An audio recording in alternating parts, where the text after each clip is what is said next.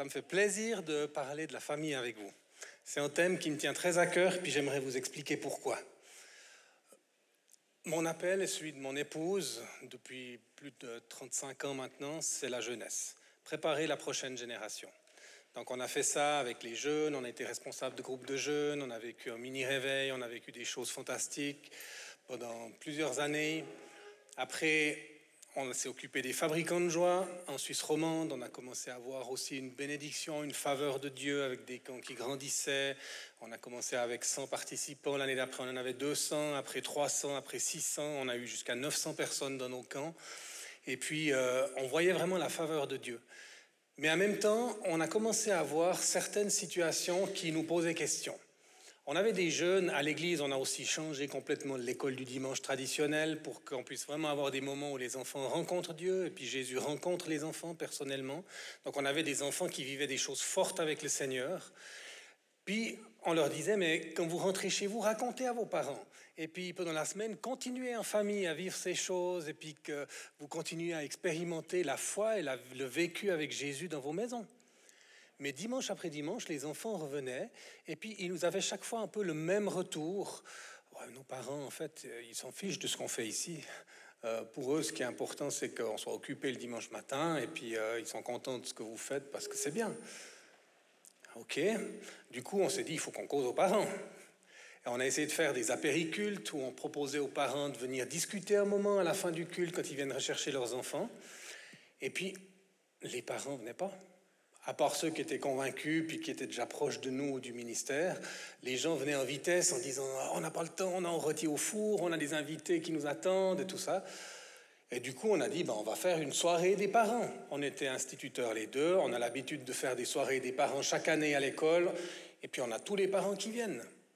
Là, on a fait une soirée pour les parents de l'église. On était dans une église à Yverdon. On avait à peu près 400 personnes au culte et puis 200 enfants inscrits. Donc, c'était quand même une assez grosse église. Sur potentiellement, je pense, 300 parents qu'on aurait pu avoir, on a 9 personnes qui sont venues. 9 personnes. Nos deux pasteurs, ma femme et moi, et puis d'autres personnes qui étaient déjà des convaincus, puis qui étaient là juste euh, pour nous soutenir. Mais ça, ça nous a envoyé un drôle de message. Et on a eu l'impression que finalement, les gens de l'Église nous disaient, mais on s'en fout ce que vous faites avec les enfants le dimanche matin peu importe, tant qu'ils sont pris en charge. Et quand on a eu cette impression qui nous a été renvoyée, ça nous a fait quand même un drôle de sentiment. Oui, à l'école, on a chaque année pratiquement tous les parents, en tout cas un parent par famille, qui vient à la soirée des parents. Pourquoi? Parce qu'ils se préoccupent de l'avenir de leurs enfants. À l'église, c'est la même chose, tous les parents viennent? Bah oui, ça devrait. Mais le fait que les parents accordent peu d'importance à ça, ça nous envoie le message opposé, en fait. Et ça, ça nous a profondément remis en question. Et en travaillant dans la Bible, on a vu Deutéronome 6, qui est quand même le cœur de la stratégie de Dieu pour préparer la prochaine génération. Hein, c'est le fameux chemin Israël, écoute Israël, l'Éternel ton Dieu, l'Éternel est un. Tu aimeras le Seigneur ton Dieu de tout ton cœur, toute ton âme, toute ta pensée, toute ta force. Et puis après, les versets 6 et 7 nous disent, Et ces commandements que je te donne aujourd'hui seront dans ton cœur, et tu les enseigneras à tes enfants. Quand Le dimanche matin? Mm-hmm. Quand tu te couches, quand tu te lèves, quand tu marches le long du chemin, quand tu t'assieds dans ta maison. Et ça, ce n'est pas les moniteurs qui peuvent faire. Ça veut dire que Dieu confie la responsabilité première de la formation spirituelle à la famille. Mais ça, il n'y a personne qui le dit. Et du coup, on développe des programmes qui sont souvent excellents dans nos églises, mais qui ont un effet pervers, c'est qui constituent des fois un peu un oreiller de paresse, qui encourage les parents à démissionner encore plus, parce qu'il y a des gens qui sont des spécialistes, qui font le boulot mieux qu'eux. Et nous, quand on s'est retiré, en fait, on n'a trouvé personne pour prendre notre place. On avait essayé de lever des gens, mais ils sont tous partis en même temps que nous finalement.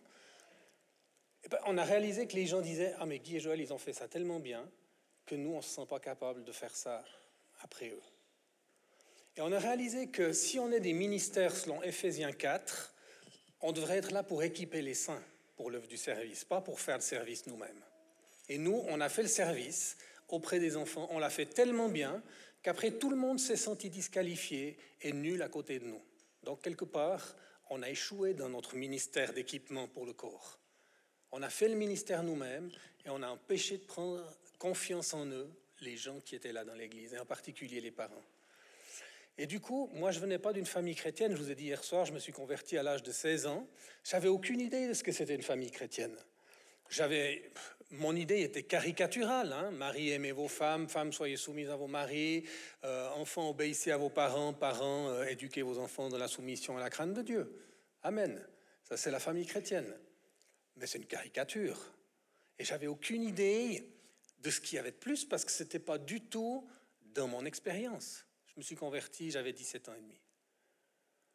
Du coup, il y a un côté positif, c'est que je n'avais pas non plus de préjugés. Je n'avais pas vécu une éducation légaliste en me disant je ferai jamais ça à la maison avec mes enfants parce que ça, ça m'a dégoûté, etc. Mais j'avais pas non plus un modèle. Du coup, je suis parti avec une page blanche et j'ai pris ma Bible et j'ai dit Seigneur, il faut que tu me montres pourquoi tu as créé la famille. C'était quoi ton plan? C'était quoi ta pensée à l'origine? Parce que j'aimerais pouvoir collaborer avec toi, pas faire des choses finalement qui s'opposent à ton projet initial. Et donc j'ai commencé à me plonger dans la parole de Dieu, de la Genèse à l'Apocalypse, noter tous les points qui font référence à la famille. Et je suis arrivé à un moment donné à un passage qui m'a profondément bouleversé, qui a pourtant à première vue rien à voir avec la famille. C'est l'histoire de Zachée. Vous vous souvenez de cette histoire hein? On l'entend toujours cinq ou six fois pendant notre cursus d'école du dimanche. Le petit collecteur d'impôts, que personne n'aimait parce qu'il prenait l'argent des Juifs pour le donner aux Romains. Et puis un jour, Jésus vient dans sa ville, à Jéricho. Et quand Jésus vient dans une ville, eh ben, tout le monde veut le voir. Parce que quand Jésus est là, on ne sait jamais ce qui peut se passer. Peut-être que Jésus, il va faire un miracle. Peut-être que Jésus, il va raconter des histoires extraordinaires. Donc, la foule s'est rassemblée autour, au bord de la rue pour voir passer Jésus. Et Jésus est arrivé. Et Zachée, comme il était petit, il était, je pense, derrière, il voyait rien du tout. Donc finalement, il est monté sur un arbre. Et Jésus s'est arrêté juste en dessous de l'arbre où il se trouvait. Il a levé la tête et il l'a appelé par son nom. Zachée, hâte-toi de descendre, car aujourd'hui, il faut que je demeure dans ta maison. Et quand j'ai lu ce texte, ça a été comme un coup de poing dans le ventre pour moi. Parce que j'étudiais la famille dans la Bible et j'ai réalisé une chose, c'est que le mot famille dans la Bible, c'est le mot maison. Moi et ma maison, nous servirons l'Éternel. C'est oikos en grec, baït en hébreu, et c'est le même mot pour la famille ou le bâtiment, la maison en dur. Et pour Zachée, quelque part, on a toujours pensé que Jésus parlait de son bâtiment. Et là, le Saint-Esprit souffle à mon cœur et me dit, et si Jésus était en train de s'inviter dans la famille de Zachée? Et ça, ça m'a fait réfléchir. Et en méditant sur ce texte, j'ai réalisé que souvent nos églises, elles sont comme l'arbre de Zachée. On monte dessus une ou deux fois par semaine, on va à la réunion, on va au culte, on va au séminaire, on va à la soirée de louange, puis on s'attend à voir passer Jésus, on s'attend à ce qu'il fasse peut-être un miracle ou qu'il dise quelque chose d'extraordinaire. On monte sur l'arbre avec une attente. Mais après, Jésus passe, la réunion est terminée, on descend de l'arbre, on rentre chez nous, puis fondamentalement, il n'y a rien qui change. Je suis peut-être un, peu négatif quand je dis ça, mais pour certains, c'est comme ça. Et comme si Jésus me disait, mais Guy, arrête de t'attendre à moi uniquement quand tu montes sur l'arbre, uniquement quand tu vas à la réunion centralisée dans le bâtiment de l'Église. L'Église, c'est 24-7. L'Église, des fois, elle est rassemblée, des fois, elle est dispersée, mais c'est toujours l'Église. Et quand vous êtes dans vos maisons, vous êtes une expression de l'Église. Et je vous appelle à continuer à vivre l'Église. Ça ne veut pas dire que vous devez faire un culte à la maison tout le temps. L'Église, c'est plus qu'un culte. C'est une famille, c'est ce que vous vivez ce week-end. Donc comment est-ce que notre famille peut devenir ce que Jésus veut et qui continue à représenter et à intégrer Jésus dans son style de vie quand on est dans nos maisons? Et ça, c'était la grosse interpellation. Et comme on doit inviter Jésus dans nos vies personnelles, là, je vois un Jésus qui s'invite dans la famille de quelqu'un. Je ne peux pas le prouver bibliquement. il est nulle part fait mention que Zaché était marié, qu'il avait des enfants, mais on voit quand même que la plupart des gens à l'époque étaient mariés, avaient une famille. Je vous soumets cette interprétation. Mais pour moi, ça m'a interpellé en me disant, aïe, est-ce qu'on n'est pas en train de construire une église qui favorise une forme de double vie, une forme de schizophrénie chrétien, où je suis d'une certaine manière quand je suis à l'église, mais je suis différent quand je suis à la maison? Je vous donne un exemple. On faisait un week-end à Paris pour les fabricants de joie, et puis on avait une jeune fille de 16-17 ans qui était là. Et puis elle était en rébellion et en colère contre Dieu et contre l'Église. Puis on a parlé avec elle, puis on lui a dit, mais ça vient d'où ta colère? Comment ça se fait que tu sois tellement fâché contre Dieu? Puis voilà ce qu'elle nous a dit. Elle m'a dit, tu sais, mon père, il est pasteur. Tous les dimanches matins, c'est le premier au culte. C'est le dernier à partir d'église. Il a du temps pour écouter tout le monde, pour prier pour leurs problèmes. Il parle de l'amour depuis la chair avec sa petite voix mielleuse. Il, il, est là, il parle tout le temps avec tout le monde. Mais dès qu'on rentre à la maison, il fait que de crier contre moi, contre ma mère. Il nous bat régulièrement. Donc si c'est ça le Dieu dont on nous parle, moi je veux plus en entendre parler. Et ça m'a profondément interpellé. Qu'est-ce qui va le plus influencer cette fille, à votre avis? Les beaux messages de son père depuis la chair ou le message qu'il incarne dans la réalité de sa vie quotidienne à la maison Et j'ai réalisé que si on veut gagner la prochaine génération, il va falloir qu'on soit des gens intègres. Ça veut dire qu'on aligne notre vie publique et notre vie privée. Et un des pièges de l'ennemi, c'est justement de séparer les deux. Je me souviens quand le président Bill Clinton, à l'époque, avait trompé sa femme dans les couloirs de la Maison-Blanche avec une secrétaire, le peuple américain a exigé qu'il démissionne. Et lui, ben, il a pris cette justification qu'on trouve beaucoup en France aussi. Ben, il n'y a aucun rapport entre ma vie privée puisque j'exerce en public. Ma vie privée, elle me regarde que moi. Ben, je m'excuse, dans le royaume de Dieu, les choses sont liées. Si ta femme ne peut pas te faire confiance, comment tu veux que ta nation te fasse confiance? Donc, les choses commencent à la maison. Et là, le Seigneur a commencé à travailler ma vie et puis à me donner une vision complètement nouvelle du rôle de la famille, pas comme un truc séparé, mais comme un truc qui est complètement inclus dans ce que le Seigneur veut faire dans nos vies. Après, j'ai prêché ce message. Alors, juste pour vous donner un exemple, on avait aussi dans notre église un couple qui nous conduisait dans la louange pendant tout un temps. C'était il y a longtemps en arrière. Mais tous les dimanches matins, c'était le moment de louange super profond, avec toute la panoplie du conducteur de louange évangélique. Hein. Les mains levées, les sourcils froncés, les yeux plissés. Puis quand on les regarde, on se dit, ça c'est quelqu'un qui est proche de Jésus. Hein. Mais voilà, du jour au lendemain, on apprend en fait que le couple se sépare et que le mari frappe sa femme depuis plus de cinq ans. Et là, je me suis dit, mais Seigneur, qu'est-ce qu'on est en train de construire? Une culture de façade. On joue à l'église. Et le Seigneur a commencé à me donner ce message de la famille, pas juste comme un truc pour la famille en soi, mais pour avoir des églises saines qui vont être capables de transformer des nations et avoir une réelle influence autour d'elles. Ça commence à la maison. Ça commence dans nos familles. Et la première fois que j'ai prêché ce message, il était encore un peu à l'état brut. Et j'ai envie de dire un peu prophétique comme ça à la fin des cultes et des réunions, ben, il y a souvent des gens qui viennent me poser des questions, demander la prière, me donner des retours. Là, tout le monde m'évitait à la fin du culte. Même le pasteur, il me fuyait. Finalement, après un quart d'heure, moi j'étais dans mes petits souliers, je disais Seigneur, si j'ai dit des bêtises, il faut que tu me corriges. Hein. Mais j'ai une dame qui s'est approchée de moi. Puis elle me dit oh, Bonjour frère, merci beaucoup pour votre message. Vous savez, ça fait 15 ans que je viens dans l'église ici. C'est la première fois que j'entends quelqu'un parler de la famille. Je dis Ah bon? Vous parlez pas de ce genre de choses? Puis elle me dit, non, vous savez, chez nous, la famille, c'est privé. Donc on n'en parle pas en public. Puis ça m'a fait réfléchir. J'ai dit, mais alors ça veut dire votre pasteur, il ne parle pas des choses privées? Non. Donc votre pasteur, il ne parle pas du mensonge ou bien de l'adultère? Elle dit, ah oui, oui, il parle de ces choses, bien sûr. Puis je lui dis, mais je m'excuse, c'est super privé aussi. En quoi ça le regarde, le pasteur, si je mens, si je trompe ma femme? Ce que je fais pas. Hein du coup, c'est comme si au niveau de l'individu, on peut tout aborder, mais la famille, il ne faut pas en parler. Puis je me suis dit, c'est quoi, le tabou derrière? C'est quoi ce qui fait peur? Et j'ai réalisé qu'en fait, la famille, ben oui, ça peut être le lieu de nos plus grandes joies, Puis ça peut être le lieu de nos plus grandes souffrances. Et quand on parle de la famille, ben, il y a le grand souci de dire oui, mais comment les célibataires vont se sentir? Et puis les divorcés, comment ils vont se sentir? Et puis les veufs, comment ils vont se sentir? Puis ceux qui n'ont jamais pu se marier, comment ils vont se sentir? Puis des fois, on parle de la famille, et puis ça fait miroir de nos échecs, de nos déceptions, de nos trahisons, de nos souffrances. Et du coup, ben, on préfère pas en parler. Mais on rend un grand, comment dire, on rend pas service à l'Église. Je crois qu'il faut qu'on parle de ces choses et que même si ça fait mal, il faut qu'on ose les aborder et peut-être qu'on laisse le Saint-Esprit revisiter certaines de ces choses qui ont été des souffrances de notre passé.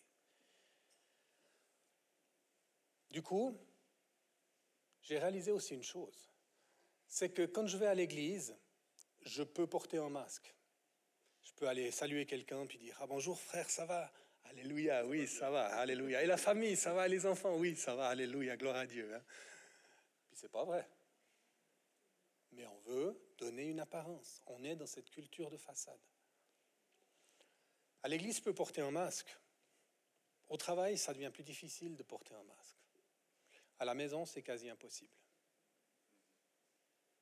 Et j'ai réalisé qu'en fait, la famille est stratégique parce que c'est le principal endroit où on va être connu pour qui nous sommes vraiment. On ne peut pas se cacher à la maison. On va être connu pour qui on est. Et ça, ça fait mal. Des fois, des gens viennent vers moi et me dire Guy Zeller, vous êtes un homme de Dieu. Ça me fait toujours rire parce que je sais qui je suis. Je leur dis Vous voulez savoir si je suis un homme de Dieu? Allez demander à ma femme et à mes enfants. Vous allez voir ce qu'ils vont vous dire.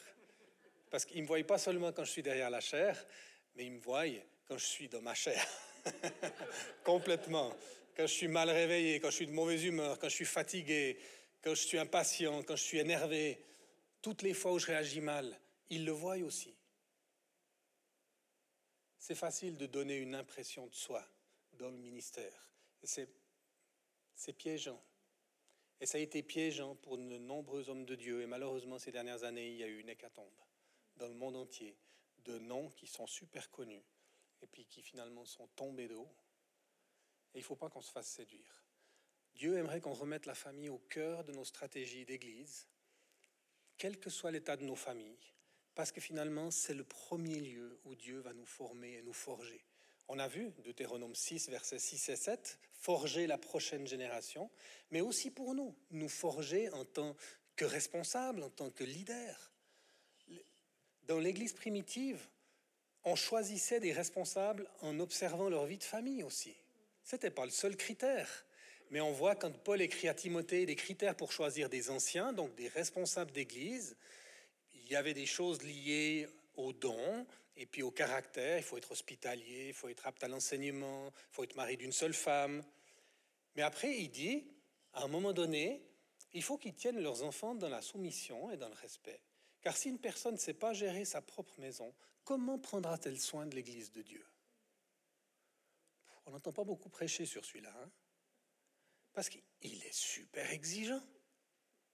Et puis, Dieu n'a pas mis ce verset dans la Bible pour qu'on commence à juger nos responsables. C'est pas évident d'être un responsable, de concilier famille et ministère. On a fait un week-end avec famille de foi il y a une dizaine d'années en arrière pour les pasteurs de Suisse romande et leur famille. C'était du vendredi soir au samedi soir, on avait fait ça à la HET. Et puis, plusieurs pasteurs sont venus vers nous nous dire Merci, c'est la première fois qu'en fait quelqu'un propose quelque chose pour toutes nos familles. On a fait des, séminaires pour couples pastoraux, mais pour les familles, pasteurs, jamais. Donc, on a besoin de prier pour eux. Mais le ministère commence à la maison. Le ministère commence chez nous. Je me souviens, j'avais demandé à notre responsable d'école de formation euh, comment tu t'organises pour ton ministère avec la famille et tout ça? Puis je m'attendais à ce qu'il me dise ben, je me lève à 5 heures, je prie une heure, après je lis ma Bible pendant une autre heure, et puis après. Lui il dit ben, je me lève le matin, je vais à la cuisine, je fais un café pour ma femme, puis je lui l'apporte. Parce qu'elle aime se réveiller avec l'odeur du café. Puis dans ma tête, elle me dit ouais, mais je parle ministère là. Hein. Puis après, euh, je vais préparer le déjeuner pour mes enfants. Ma femme, elle nous rejoint, les enfants arrivent, puis on, lit, on prend un moment, on lit la Bible ensemble, puis je prie pour eux pour la journée. Non, mais je parle du ministère. Puis il me dit, mais c'est mon ministère. Je suis un sacrifice vivant. Je différencie pas mon ministère envers ma famille, puis après mon, mon ministère professionnel. Je suis appelé à servir. Et si je ne sers pas à la maison, mon ministère à l'extérieur, c'est soit un ministère de mercenaire, quelque part, je le fais pour un salaire, soit c'est un ministère où ma vie, c'est une dichotomie. Je sépare le ministère du reste de la vie. Mais le ministère, c'est le service. Je suis là pour servir. Et ça commence à la maison. Et ben, j'ai découvert que Dieu a, dit ça à son Église depuis des générations, dans tous les courants de l'histoire de l'Église. Et j'ai trouvé des hommes qui m'ont profondément impressionné. Par exemple, Derek Prince. Vous avez entendu parler de Derek Prince, hein un enseignant de la parole. Je crois qu'il a été marié deux fois, sa première femme est décédée. Il a eu beaucoup d'enfants, mais il avait un ministère international. Il voyageait dans les nations, et puis il remplissait les stades. Il y avait des milliers de personnes qui, qui se convertissaient grâce à son ministère. Mais du coup, il était tout le temps loin. Et donc, il y avait à la maison une absence. Et du coup, ces adolescentes ont commencé à un peu malmener la maman, et ça a commencé à être très difficile à la maison. Et Dieu a parlé à Derek Prince. Il lui a dit, Derek, même si tu remportais des succès pour mon royaume tout autour du monde, si tu échoues dans ta famille, pour moi, tu as échoué. Je mets un bémol ici. Je ne suis pas sûr que Dieu dise la même chose à tout le monde. Hein. Des fois, on a des choses difficiles dans nos familles et c'est pas toujours de notre faute. Des fois, c'est notre conjoint qui fait des choix. Des fois, c'est nous, puis on doit se repentir aussi. Puis des fois, c'est des accidents de la vie où il y a des incompréhensions, il y a des choses qui s'abîment, qui se gâtent, puis on n'arrive pas à prendre les choses assez tôt. Dieu est un Dieu de grâce. Dieu ne nous demande pas d'être parfait. On n'a pas besoin d'être parfait dans notre famille pour pouvoir exercer un ministère. Parce qu'autrement, Jésus lui-même, il n'aurait pas pu venir sur terre. Parce que Dieu, c'est le meilleur des pères, et ses enfants, ils ont choisi de se détourner de lui. Donc, les choix de nos enfants, ce n'est pas forcément une conséquence du fait qu'on est des bons ou des mauvais parents. Il y a, entre guillemets, des fois des parents qui sont très absents et leurs enfants tournent bien parce qu'ils sont, comment on appelle ça? Ils savent rebondir, ils sont résilients et ils arrivent à, à utiliser leurs difficultés pour en faire des atouts. Puis il y a d'autres parents qui sont super investis, super appliqués, puis leurs enfants choisissent de se détourner. Puis c'est une tragédie. Et les parents, ils s'accusent, ils se culpabilisent. Mais des fois, les enfants font leur propre choix. On n'y est pour rien. Et donc, moi, je pense qu'il y a des gens comme Derek Prince, c'est un homme de Dieu, certainement. Et des fois, ces hommes de Dieu, vous en avez sûrement côtoyé pas mal ici, ils ont une forte tranche. Ils ne sont pas hommes de Dieu pour rien. Ils ont aussi un caractère trempé, solide. Et quand Dieu veut les reprendre, il doit leur donner un peu une claque comme ça, une parole forte. Et Dieu ne parlerait pas forcément de la même façon à d'autres qui sont déjà en train constamment de se remettre en question. Mais Derek Prince, il avait besoin d'une confrontation. Du coup, il a annulé tous ses engagements. Il s'est concentré sur sa famille pendant un temps. Alors, il était bien sûr impliqué dans son église locale, mais il a annulé tous ses voyages. Et il a pris du temps avec sa femme, avec ses filles. Petit à petit, la situation s'est apaisée. Et puis, euh, il a pu retrouver le cœur de ses filles. Ses filles ont demandé pardon à leur maman. Et puis, Dieu a parlé à Derek Prince au bout de six mois peut-être. Et lui a dit, Derek, maintenant c'est bon, tu peux recommencer à voyager. Mais maintenant, j'aimerais que tu fonctionnes différemment. Chaque fois que tu reçois une invitation, plutôt que de répondre oui puis de l'annoncer à ta famille, tu en parles avec ta famille. Et si tout le monde est paisible et t'envoie, alors tu acceptes. Du coup, il y a eu moins d'invitations qu'avant, enfin moins d'acceptation d'invitations qu'avant. Mais vous savez quoi? Il y a eu plus de fruits. Parce qu'avec Dieu, c'est pas plus on en fait, plus on le sert. Le Seigneur nous dit qu'il a préparé des heures d'avance afin que nous les pratiquions. Et il ne va pas nous bénir ou nous, nous évaluer en fonction de la qualité, la quantité de nos œuvres. Des fois, c'est des œuvres mortes. Et quand il est capable de nous pousser dans toutes sortes de choses d'activisme et qu'on néglige notre propre famille, alors ça devient tragique. Et il y a ce verset qui dit J'étais en Afrique, puis je parlais dans une pastorale, puis j'aime bien provoquer un petit peu mes amis pasteurs africains. Et je leur disais, pasteur, il y en a parmi vous qui commettaient adultère. Oh là, ils étaient choqués. Hein. Oh non, comment tu peux dire ça? On est fidèle à notre femme et tout. Non, vous commettez adultère parce que vous passez plus de temps avec la femme de Jésus qu'avec la vôtre.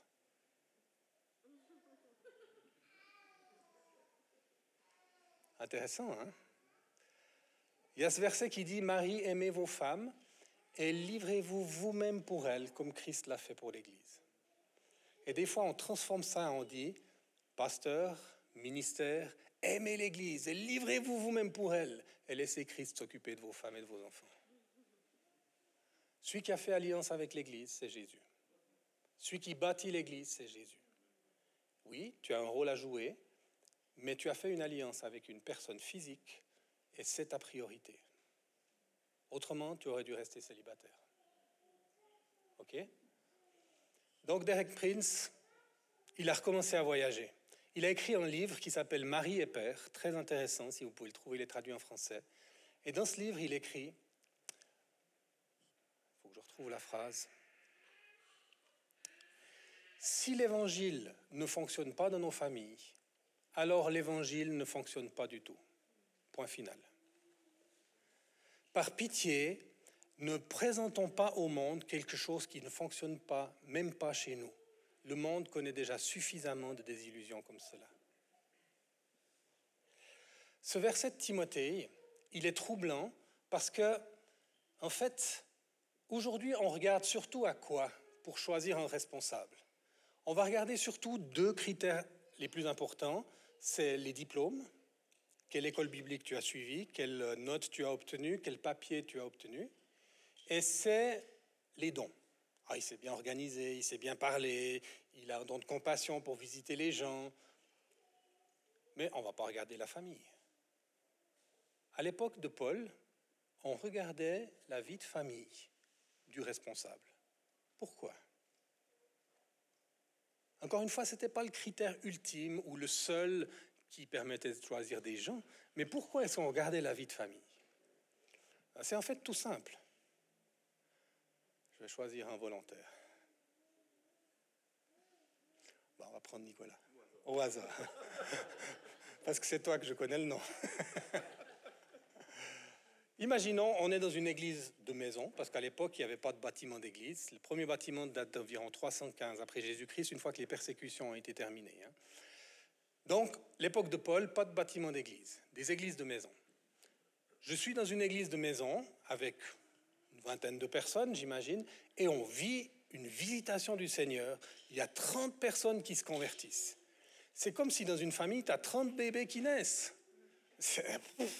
C'est énorme déjà, rien que des jumeaux, c'est immense, des triplés, on n'en parle pas, mais 30 Là, on est en train de dire, Seigneur, il faut que tu nous envoies des nouveaux anciens, des nouveaux responsables pour nous aider à prendre soin de tous ces nouveaux-nés qu'on a dans l'Église. Et c'est là qu'on voit Nicolas. Et on voit comment il est avec Caroline, comment il est attentionné, il l'écoute, il prend du temps avec elle, il est, tendre, il est attentif, mais en même temps, il sait où il va, puis il donne la sécurité, il montre le chemin. Du coup, on se dit, ouais, Nicolas, ça serait bien. Et là, on va vers Nicolas, puis on lui dit, bah, Nicolas, on a vu comment tu sais prendre soin de ta femme. Alors, on a une proposition pour toi. Est-ce que tu serais prêt à prier par rapport au fait qu'on te confie une deuxième épouse? Ouh Je sais pas. C'est une question piège. Hein Je suis en train de parler de quoi? J'ai dit avant que l'ancien, il doit être marié d'une seule femme. Pourquoi je propose une deuxième épouse à Nicolas? Je parle de quelle épouse? L'Église, l'épouse de Jésus. Pourquoi? Parce que si Jésus voit que tu sais prendre d'une épouse physique, réelle, concrète, il va avoir aucun problème à te faire confiance pour te confier son épouse spirituelle. Si Dieu voit que tu es un père qui sait prendre soin de tes enfants, jouer avec eux, discuter, servir, mais aussi les discipliner, les reprendre quand c'est nécessaire, le Père céleste n'aura aucun problème à te confier ses fils et ses filles spirituels. En fait, la famille, c'est un terrain d'entraînement pour le ministère. Et quand on sépare le privé et le public, ben, on coupe cette dimension-là. Et on a plein de gens qui servent leur, leur famille est une catastrophe. Si je vous lisais les statistiques, rien qu'aux États-Unis, du nombre de pasteurs qui quittent le ministère après 5 ans de ministère parce que leur famille est complètement brisée, c'est terrible. C'est terrible. Et ce n'est pas pour pointer du doigt les pasteurs, encore une fois, c'est des fois notre système et les attentes qu'on pose sur eux qui fait qu'on est conduit dans des choses de ce genre-là. Pourquoi c'est tellement important? La famille, c'est une des maisons de Dieu. Aujourd'hui, il faut que je demeure dans ta maison. Alors, Dieu, de toute éternité, il veut bâtir sa maison parmi les hommes. Dans l'Ancien Testament, il y a deux exemples, c'est le tabernacle et le temple. Une maison mobile, une maison fixe. Mais on apprend, c'est l'ombre des choses à venir, mais on apprend quand même deux, trois choses. Tout d'abord, on ne peut pas bâtir la maison de Dieu juste comme on pense. On doit suivre ses instructions. On voit des instructions de Dieu, tant pour le tabernacle que pour le temple. Ensuite, quand la maison est terminée, on la consacre au Seigneur. Et quand elle est consacrée, il la remplit de sa présence. Et on voit tant pour le tabernacle que pour le temple que les musiciens doivent arrêter parce que la présence de Dieu est tellement forte. Mais ça, c'est l'Ancien Testament. Parce que quand Jésus meurt sur la croix, ben le voile qui sépare sa présence, la gloire de Dieu, l'arche de l'alliance, du reste du monde, se déchire de haut en bas. Comme si Dieu lui-même est en train de dire, ah, enfin, enfin, je peux quitter cet endroit confiné et je peux vivre au milieu de mon peuple et être là où ils sont, être leur Dieu et eux mon peuple. Dans Acte 17, Paul prêche aux Athéniens et à un moment donné, il leur dit, Dieu n'habite plus dans des temples, dans des maisons faites de mains d'hommes. Donc il y a quelque chose qui a shifté, il, y a, il y a un changement. Donc le dimanche matin, quand les gens viennent au culte, on ne devrait pas leur dire bienvenue dans la maison de Dieu. Ça, c'est l'Ancien Testament. Ça, c'est pas la maison de Dieu. J'espère que je ne vous choque pas. C'est une maison, un bâtiment qui est consacré au culte de Dieu, qui est consacré aussi à la famille de Dieu pour vivre des choses ensemble, qui est consacré au service de la région, mais ce n'est pas la maison de Dieu. Autrement, ça donne l'impression que Dieu, il habite là, il est peut-être sous les plafonds, là. Puis quand on loue le dimanche matin, ben, il descend, sa présence vient, comme une araignée au bout de son fil. À la fin du culte, le Seigneur remonte, puis il regarde sa montre, il dit, bon, ok, ah, il y a une soirée de prière vendredi soir, comme ça je pourrais voir mes enfants de nouveau. Non, Dieu habite pas là. Dimanche matin, on devrait dire, bienvenue, maison de Dieu. Parce que c'est vous la maison de Dieu. Dans la nouvelle alliance, j'aimerais suggérer que la maison de Dieu est la quatre dimensions. Première dimension, nos vies individuelles. Quand on donne notre vie à Jésus, on devient temple du Saint-Esprit. C'est nous le temple aujourd'hui. Mais après, la présence de Dieu se manifeste avec une plus grande intensité dans la dimension de communauté. Et la plus petite communauté sur Terre, c'est le couple et la famille. C'est, euh, comment il s'appelle euh, Jean Chrysostome, un des pères de l'Église, qui disait que le verset où Jésus dit là où deux ou trois sont réunis en mon nom, je suis au milieu d'eux, décrit la réalité du couple et de la famille chrétienne. La présence de Dieu au milieu de la famille. Troisième dimension, l'Église locale. Pas en tant qu'institution, pas en tant que bâtiment ou en tant que réunion, mais en tant que famille spirituelle dans un lieu. Ça attire une dimension supplémentaire de la présence de Dieu. Quatrième dimension, la nation. Quand je dis la nation, c'est peut-être pas forcément toute la Suisse, mais c'est déjà la ville d'Oran, la région de la Broye autour. Le fait qu'on commence à rayonner et à toucher les gens autour. C'est pas pour rien que Jésus nous demande de faire des nations des disciples. On n'y est pas encore, mais il veut construire sa maison dans la région. Et puis, santé. Et puis, il nous dit aussi dans Habakkuk qu'un jour, la terre sera couverte de la gloire de l'Éternel comme l'eau couvre le fond de la mer. Donc, on est en train de marcher dans cette direction, mais on n'y est pas encore. Alors, pourquoi je dis ça? Parce que je crois que c'est des dimensions qui se construisent l'une sur l'autre. On a bien sûr besoin d'un fondement d'individus qui accueillent la présence de Dieu dans leur vie. Ça permet d'avoir après des familles où Jésus vient habiter, qui permettent ensuite d'avoir des églises où Jésus est présent. Et puis ces églises, avec la présence de Dieu, impactent la société autour d'eux et la présence de Dieu commence à habiter davantage dans une commune, dans une région, au-delà de l'église locale. Mais on ne peut pas court-circuiter les étapes. Dans beaucoup d'endroits, on néglige la dimension de la famille. On a des magnifiques réunions avec des formidables programmes, tant de louanges et tout ça. Merci beaucoup. Tu avais discerné, enfin, c'est vous qui avez discerné que ma gorge était sèche. Bravo. Merci. Tu perdras pas ta récompense.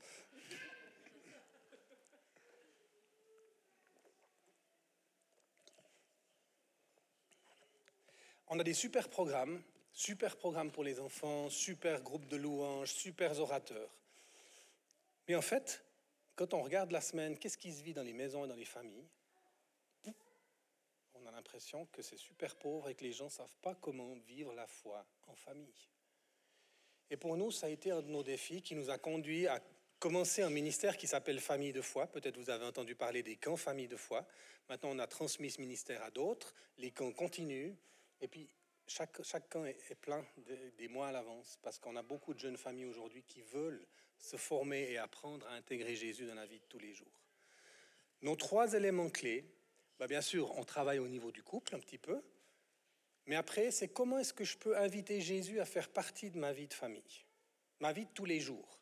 Je ne parle pas de faire des cultes de famille. Oui, ça peut. Oui, on peut faire des moments bibliques à la maison. On en, fait tous les matins. On ouvre la Bible à déjeuner. Je lis la Bible. Je bénis ma famille. Je bénis mes enfants. Ça, c'est quelque chose que Dieu m'a demandé quand ils étaient tout petits. Et j'ai vraiment reçu comme un ordre du Saint-Esprit. Guy, tu dois lire la Bible à tes enfants. C'est ta responsabilité. Hein? Alors, j'ai commencé à faire ça. Ça fait plus de 20 ans maintenant que je fais ça tous les jours de la semaine, tous les matins. On ne fait pas ça le week-end parce qu'ils vont l'entendre par d'autres moyens. Et puis, on ne se lève pas tous à la même heure le week-end. Ensuite, si on veut pouvoir vivre des temps autour de la Bible, c'est bien, mais il ne faut pas qu'il repose sur rien. Par exemple, quand j'étais au Bénin, et puis je formais les pasteurs, tout le monde voulait savoir comment prier avec leurs enfants. Tout le monde voulait pouvoir lire la Bible, jeûner, et puis exercer un ministère avec leurs enfants. Puis je dis, mais attendez voir. Vous jouez avec vos enfants? Vous discutez autour de la table? Vous avez du plaisir ensemble? Tu connais le cœur de tes enfants? Tes enfants, ils connaissent ton cœur? Puis en fait, non.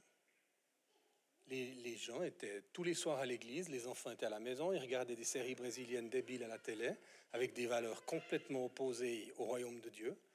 Puis il y avait une forme de négligence de sa famille, parce qu'on avait tendance à élever le spirituel au-dessus du naturel. On est dans le dualisme grec. Hein. Euh, le spirituel est plus important, mais pour Dieu, tout est spirituel. Vous pensez que Dieu préfère quoi?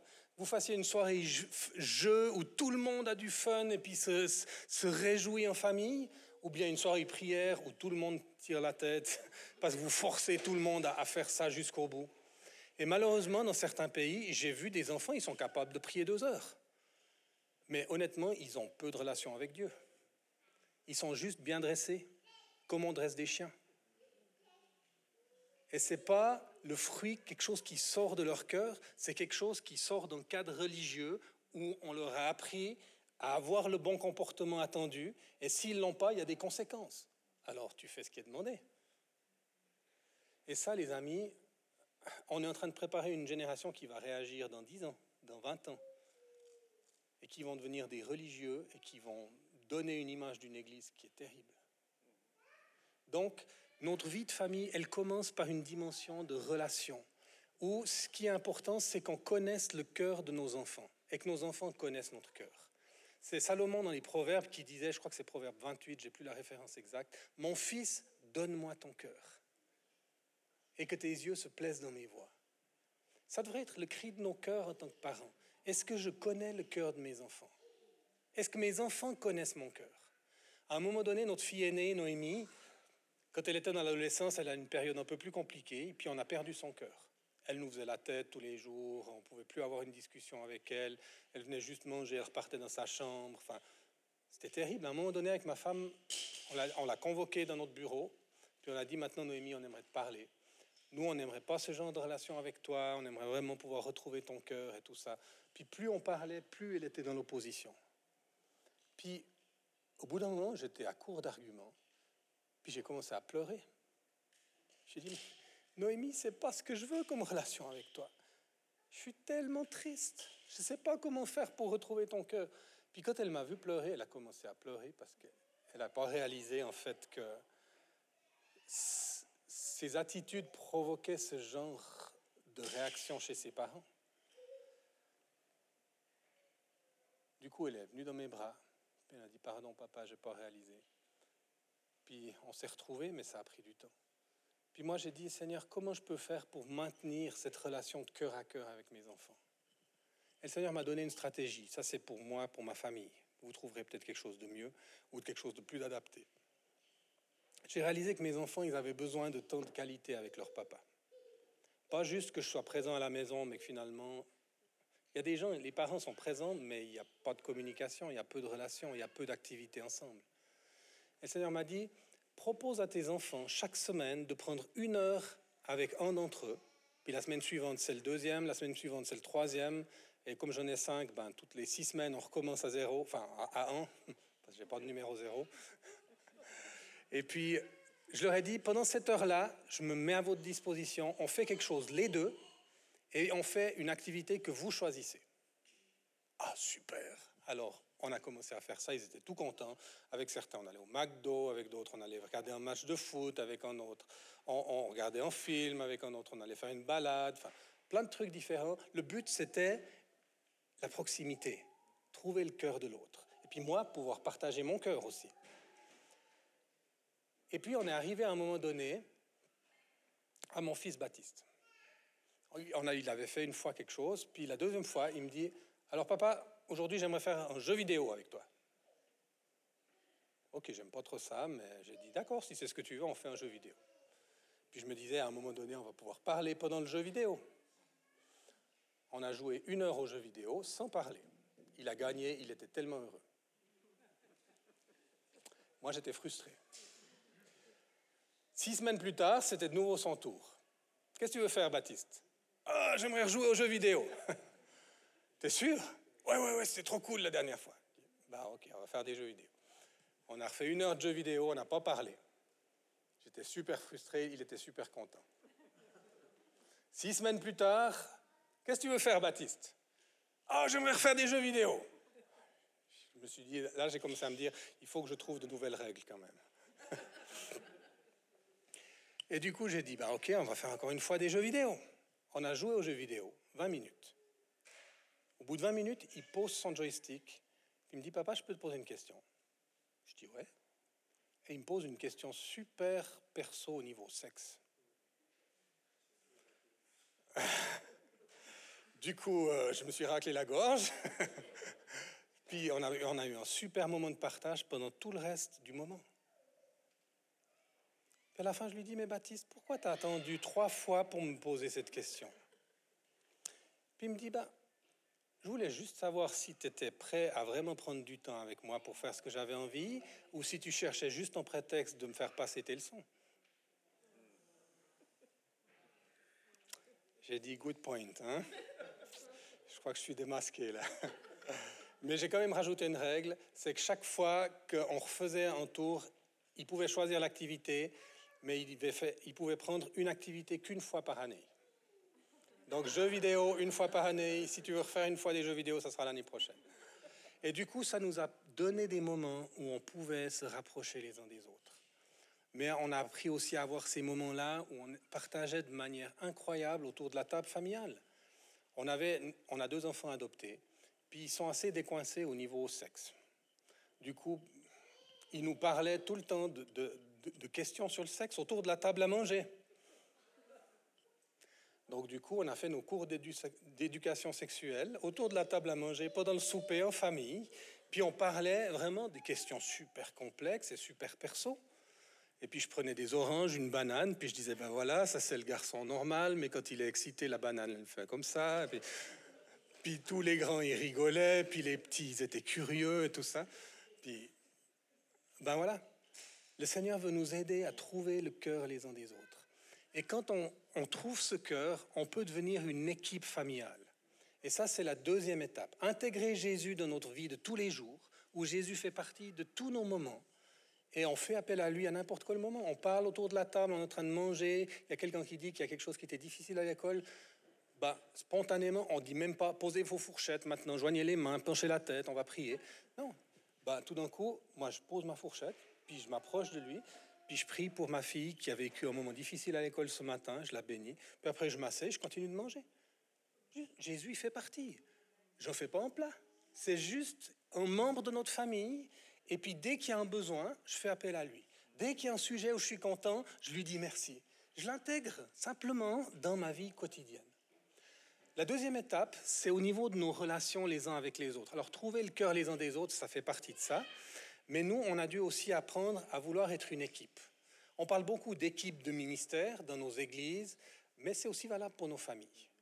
Et puis ça, ça m'a beaucoup interpellé, parce que moi, je viens d'une famille, mon père était syndic du village, on ne travaillait pas en équipe.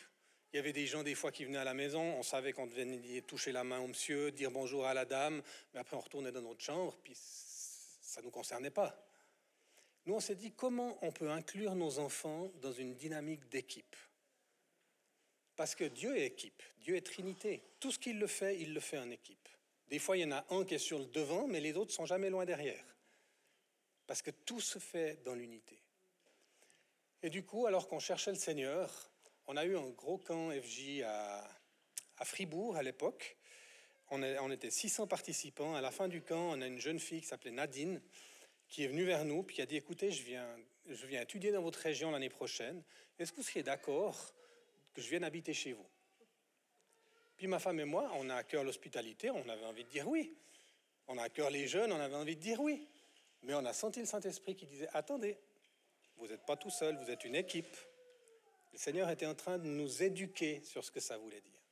Du coup, on lui a dit, bah, attends, on va rentrer du camp, on se repose deux, trois jours, on prie en famille, puis on te donne une réponse. Deux, trois jours après le repos, on réunit nos enfants, on en avait deux à l'époque, qui avaient 4 ans et demi, 6 ans. Puis on leur présente la, demande de Nadine, puis ils étaient tous super excités. Mais on leur a dit, attendez, on veut demander à Jésus si c'est lui qui nous l'envoie. Donc, allez dans votre chambre, priez et demandez au Seigneur. On leur apprend à écouter la voix de Dieu depuis tout petit. Hein. Et puis, ils courent dans leur chambre, deux minutes après, ils reviennent, puis les deux disent, oui, oui, c'est Jésus, c'est Jésus. Ok, alors si Jésus nous l'envoie, il nous l'envoie à toute la famille, pas juste à papa et maman. Donc vous retournez dans votre chambre et vous demandez à Jésus, qu'est-ce que tu aimerais, moi, que je fasse Jésus pour accueillir Nadine? Du coup, ils partent en courant dans leur chambre, deux minutes après, ils sont de retour. Quand ils sont petits, ça va très vite. Hein.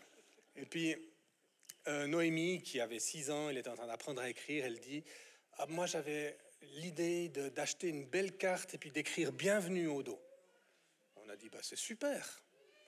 Puis Baptiste, à 4 ans et demi, il nous dit ben Moi, j'ai une idée aussi d'acheter un paquet de bonbons, puis de le vider sur son lit, comme ça, quand elle va entrer dans la chambre, elle va faire Waouh Puis on a dit Mais ça, c'est une super idée, Baptiste. Et donc, on leur a donné des sous, ils sont allés au magasin du village, main dans la main. Ça, c'est l'avantage d'habiter un petit village. Ils sont revenus avec une carte, avec un paquet de bonbons. Bon, bien sûr, tout ça a pris quelques semaines. Et puis, est arrivé le jour où Nadine allait arriver. Noémie avait écrit sa carte, on l'avait mis sur la porte de la chambre. Et puis Baptiste avait acheté le paquet de bonbons, il avait vidé les bonbons sur le lit.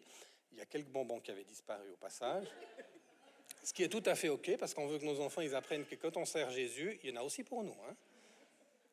Et du coup, quand Nadine devait arriver, les deux étaient sur le pas de porte. Ils piaffaient d'impatience.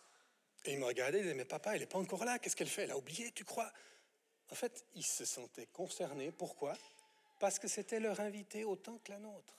Ils étaient inclus dans le projet. C'était, on a appris à faire ça en équipe. Et depuis, on a appris à travailler en équipe avec différentes étapes. Quand nos enfants étaient petits, on les a inclus dans ce qu'on faisait. Puis après, quand ils sont devenus grands, puis qu'ils ils étaient engagés au groupe de jeunes, ben on allait servir leur projet, que ce soit faire la cuisine dans un camp qu'eux dirigeaient, ou bien que ce soit être orateur dans un de leurs projets. On se mettait à leur disposition mais on est une équipe. Je vous raconte une situation rigolote. On était invité euh, de nouveau à Paris pour un autre week-end avec les FJ. Et puis là, ils voulaient qu'on parle du Saint-Esprit. Et on avait appris, ben, les week-ends, on est une équipe, mais ça ne veut pas dire qu'on doit tout faire tous ensemble. Chaque fois, on dit, dans quelle configuration tu veux qu'on aille, Seigneur? Papa et maman, puis les enfants sont chez les grands-parents, ou toute la famille ensemble, ou bien papa avec un des enfants, ou bien maman avec deux des enfants? Puis là, on a eu l'impression qu'on devait tous aller. On avait notre troisième qui était arrivé des Philippines, là. Et puis, on a tous écouté Dieu. Et de nouveau, on a demandé à chacun, qu'est-ce que Jésus vous demande de faire, vu que vous faites partie de l'équipe? Et puis notre fille aînée, elle a reçu qu'on devait bénir chaque participant à l'arrivée. Et puis notre fils, il a reçu qu'on devait acheter des chocolats suisses avec des images de la Suisse sur le papier, et puis offrir un chocolat à chacun. Dieu parle différemment aux gars et aux filles. Je ne sais pas si vous avez remarqué. Mais... Du coup, on a fait ça. On est arrivé à Paris, on a béni chaque participant à l'arrivée, on a offert un chocolat à chaque participant. Il y a bien sûr quelques chocolats qui ont disparu au passage. Le dimanche matin, j'ai parlé du Saint-Esprit et il y a plusieurs enfants préados qui voulaient recevoir le parler en langue. Mon fils, 5 ans, il venait de le recevoir dans notre camp à Pâques, donc lui parlait en langue. Il était au fond de la salle, il jouait avec ses petites voitures, un petit peu comme nos amis qui sont là. Et puis, je me suis dit, avant de prier pour les, jeunes qui s'étaient avancés, j'ai dit, mais je pourrais inclure mon fils dedans, vu qu'il a reçu le parler en langue. Alors je suis allé vers lui, je lui ai dit, Baptiste, viens avec moi, tu viens prier pour les grands, là, ils veulent recevoir le parler en langue, ils veulent être baptisés du Saint-Esprit. Il regardait sa petite voiture, regardait les gens, regardait sa petite voiture, regardait les gens. On voyait qu'il pesait ce que ça allait lui coûter. Hein. Finalement, il a posé sa voiture, il dit Ok, je viens. Il vient, il se met sur la pointe des pieds, il met sa main sur la tête du premier, il commence à parler en langue. Au nom de Jésus, je prie que tu parles en langue et puis que tu sois rempli du Saint-Esprit. Il prie 15 secondes, après il recule, il regarde le gars et lui dit Bon, tu pries en langue ou bien? Parce que moi je veux retourner jouer. Et puis le gars a pris en langue. Donc, c'est génial de pouvoir servir avec nos enfants. La troisième étape, c'est comment est-ce qu'en famille, on peut devenir une source de bénédiction pour l'extérieur. Ça peut être pour les copains de nos enfants, les copains d'école, qui peut-être viennent prendre le goûter, ou bien qu'on aide pour les leçons, parce qu'il y a peut-être des enfants d'une maman célibataire qui rentrent du travail que pour le souper. Il y a tellement de manières où on peut être source de bénédiction. Ça peut être en faisant euh, du service en famille dans le cadre de l'Église. Comme ce matin, quand vous êtes allé servir la commune, j'ai vu sur les photos, plusieurs d'entre vous, vous étiez en famille. C'est une manière d'intégrer les enfants toute simple, qui n'est pas du tout dans une réunion qu'ils doivent subir pendant des heures, où ils doivent essayer d'écouter des gens, et puis c'est ennuyeux et tout ça. Mais là, ils sont dans la nature, ils peuvent courir, ils peuvent jouer avec leurs amis, puis en même temps, ils participent à quelque chose que la communauté est en train de faire. Quand Dieu a appelé Abraham, il lui a dit, je te bénirai et tu seras une source de bénédiction. On a beaucoup de gens qui veulent juste être bénis, mais qui n'entrent pas dans cette troisième étape de vouloir être une source de bénédiction. Et je crois que Dieu a prévu que nos familles deviennent des sources de bénédiction pour l'extérieur.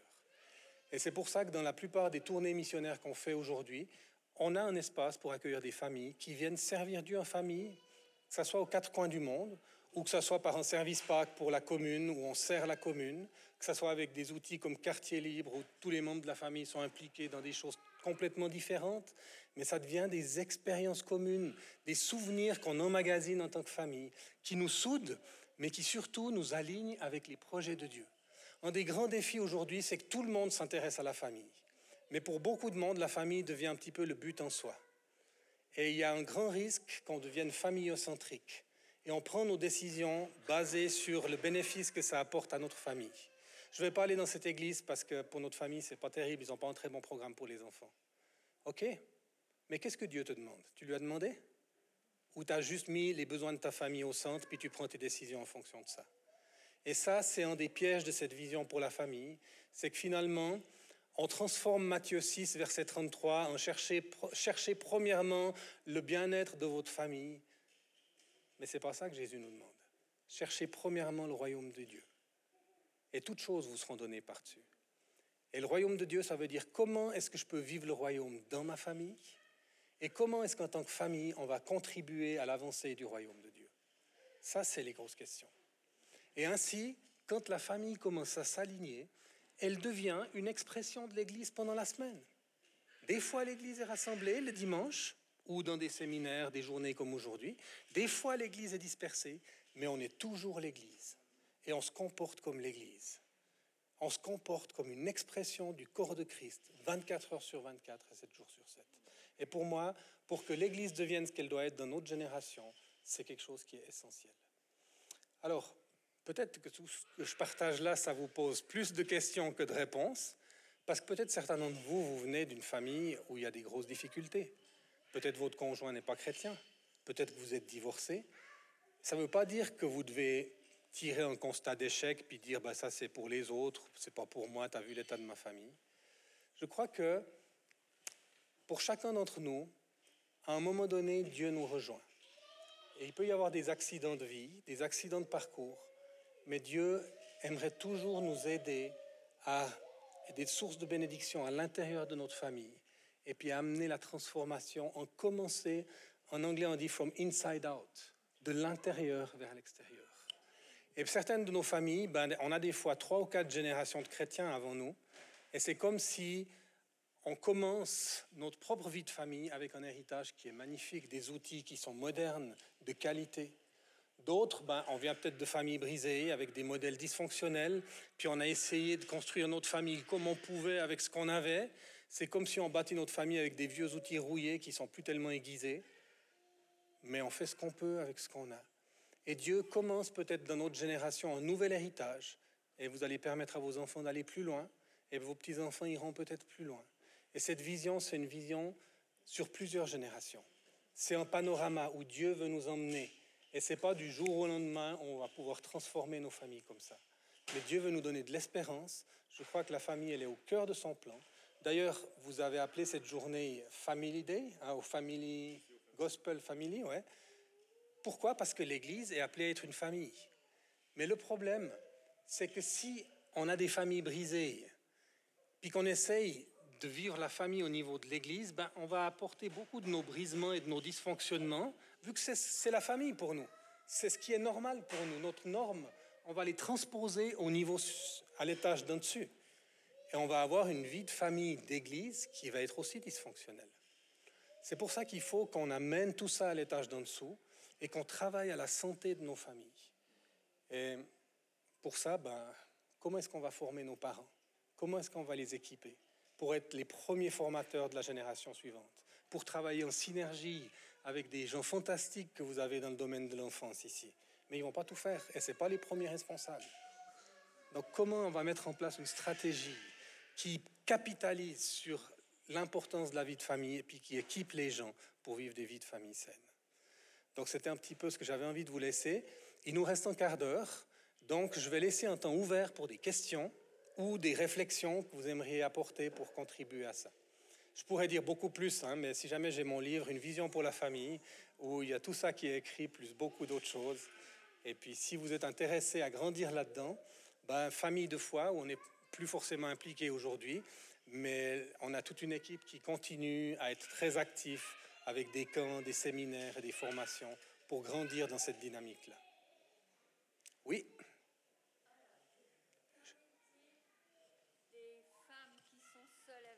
enfants, premièrement, et deuxièmement, euh, des femmes qui sont complètement seules dans l'Église. Alors pour moi, l'Église, c'est vraiment ma famille spirituelle, mais le reste, c'est vraiment une catastrophe. Merci beaucoup. C'est un témoignage et une interpellation qui est super importante. Et je vais partager deux, trois choses à ce niveau-là. J'étais dans le sud de la France, dans des églises de maison. Et puis je parlais sur le thème de la famille, et j'ai une flamme, une femme, une flamme, une femme, qui éclate en sanglots. Et je réalise, à la fin, elle vit, je vais parler avec elle, puis elle me dit, je suis mariée à un musulman. Je dois me cacher pour venir à l'église. Il ne veut pas que je prenne mes enfants à l'église. Vous dites que l'église doit être, notre famille, ça doit être notre première église. Mais pour moi, ce n'est pas possible. C'est l'église qui est ma première famille.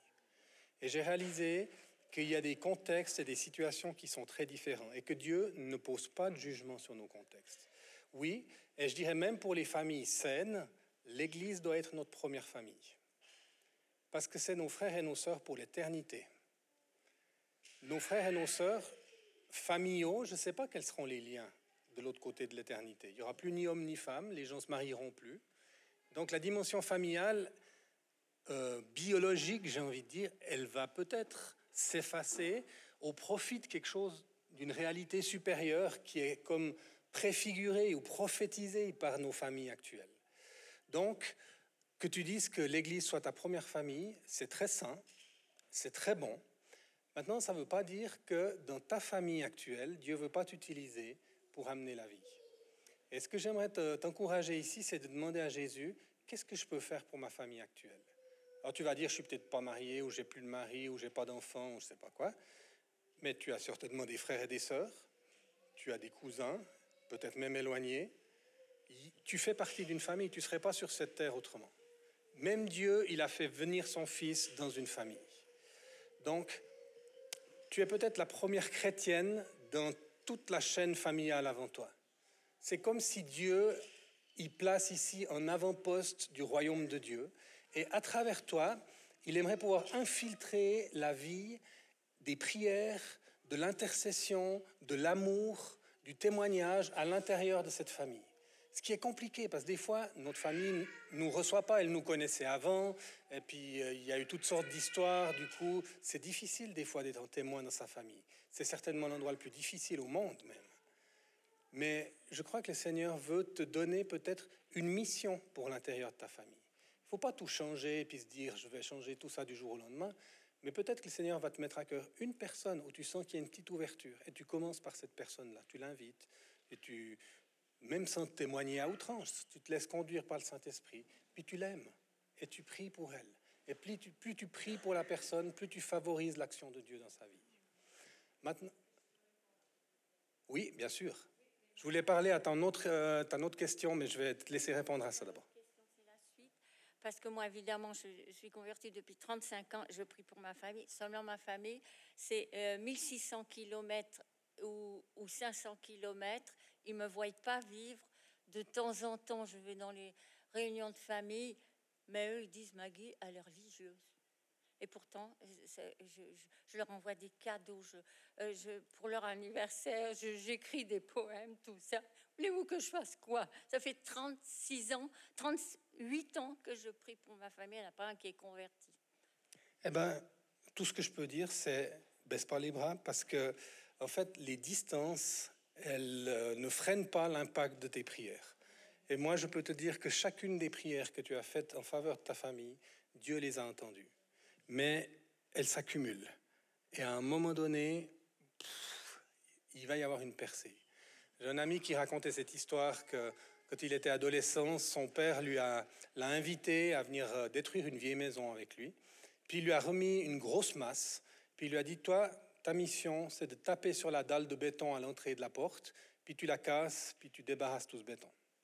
Puis euh, l'ado, il était assez sûr de sa force, donc il a soulevé la masse et il l'a abattu de toutes ses forces, et il n'y avait rien, à peine une ébréchure. Il a fait une deuxième fois, rien du tout. Troisième fois, rien du tout. Il a fait quatre fois, cinq fois, dix fois, vingt fois, trente fois, à peine des ébréchures. Le 33e coup, il a entendu un son différent, un peu un bruit sourd. 34e coup, toute la dalle s'est fendillée, craquelée. 35e coup, il a fait un grand coup et puis c'est comme si les, les, fentes, les failles se sont agrandies. Puis le coup suivant, il a pu simplement, pratiquement balayer les gravats et tout s'est enlevé. Qu'est-ce qui s'est passé? Est-ce que le 33e coup a eu plus d'onction que les autres? Non c'est l'accumulation. Chaque coup, en fait, était en train d'affaiblir la structure interne du béton. Et à un moment donné, il y a une percée. Et ce que je sais des principes de l'intercession, c'est que on continue de prier jusqu'à ce que, et des fois, jusqu'à ce que, il peut prendre des années, des décennies. On a fait cette comédie musicale avec les fabricants de joie sur la vie de Georges Muller. Je ne sais pas s'il y en a d'entre vous qui l'avez vu. Georges Muller, on dit de lui que tous les gens pour qui il a prié se sont convertis pendant sa vie, sauf trois. Et les trois personnes qui ne se sont pas converties, en fait, l'année de sa mort, se sont converties. Ça veut dire que l'impact de ses prières a dépassé même la durée de sa vie. Ce qui veut dire que tes prières, elles ne sont pas limitées par la distance, elles ne sont pas limitées par le temps. Les prières que tu fais, tu accumules les coups de, masse sur la dalle la dalle spirituelle qui empêche ta famille de découvrir Jésus. Et là, bah, que tu aies des moments de découragement, c'est normal. Et c'est pour ça que c'est bien si tu peux faire partie d'un groupe, d'un trio avec lesquels tu pries, puis que quand tu as tes bras qui, ont envie de tomber comme Moïse sur la montagne, bah, que tu aies des harengs et des ours qui peuvent les tenir, puis permettre que ça tienne jusqu'à ce qu'il y ait la victoire qui soit là. Maintenant, Dieu respecte aussi la volonté et les choix des membres de ta famille. Donc, il va jamais les forcer. C'est pas de l'amour s'il force. Par contre, quand tu pries pour eux, tu favorises l'action de Dieu dans leur vie. Et tu, favorises le fait que tout d'un coup ils rencontrent un chrétien, ou bien qu'ils lisent un livre, ou qu'ils voient une émission à la télé. Dieu conduit davantage en réponse à tes prières, parce qu'il n'est pas insensible à tes prières.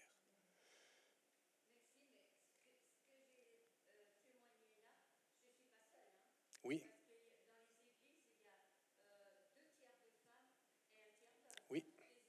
Oui. Oui. Oui. Non. Je suis tout à fait d'accord et j'aurais un message là-dessus, mais j'aurais pas le temps de le donner aujourd'hui. Mais c'est vrai, tu as tout à fait raison. Je veux juste répondre à ta deuxième question parce qu'elle est importante aussi. Que faire pour les mamans qui sont seules? Dans l'Église primitive, il y avait énormément de mamans qui étaient seules. Pas forcément parce qu'il y avait des divorces à outrance, c'était encore peu répandu à l'époque, euh, chez les Grecs chez les Romains. Par contre, il y avait des veuves. Et l'Église avait développé tout un ministère de soutien pour les veuves. Soutien matériel, mais aussi soutien spirituel. Et qu'est-ce que ça nous enseigne? Ça nous enseigne que, en fait, il y a des familles qui ont besoin d'aide, de plus d'aide que d'autres. Et qu'un des rôles de l'Église, c'est d'offrir cette famille spirituelle plus large qui prend soin et qui aide pour des veuves d'aujourd'hui. Et les veuves d'aujourd'hui, c'est plus forcément des veuves qui ont perdu leur mari, c'est peut-être des veuves qui ont été abandonnées par leur mari, ou bien des veuves parce que leur mari est spirituellement mort et passif, et qui a besoin d'implication du corps de Christ plus large pour mettre en place des stratégies pour les veuves.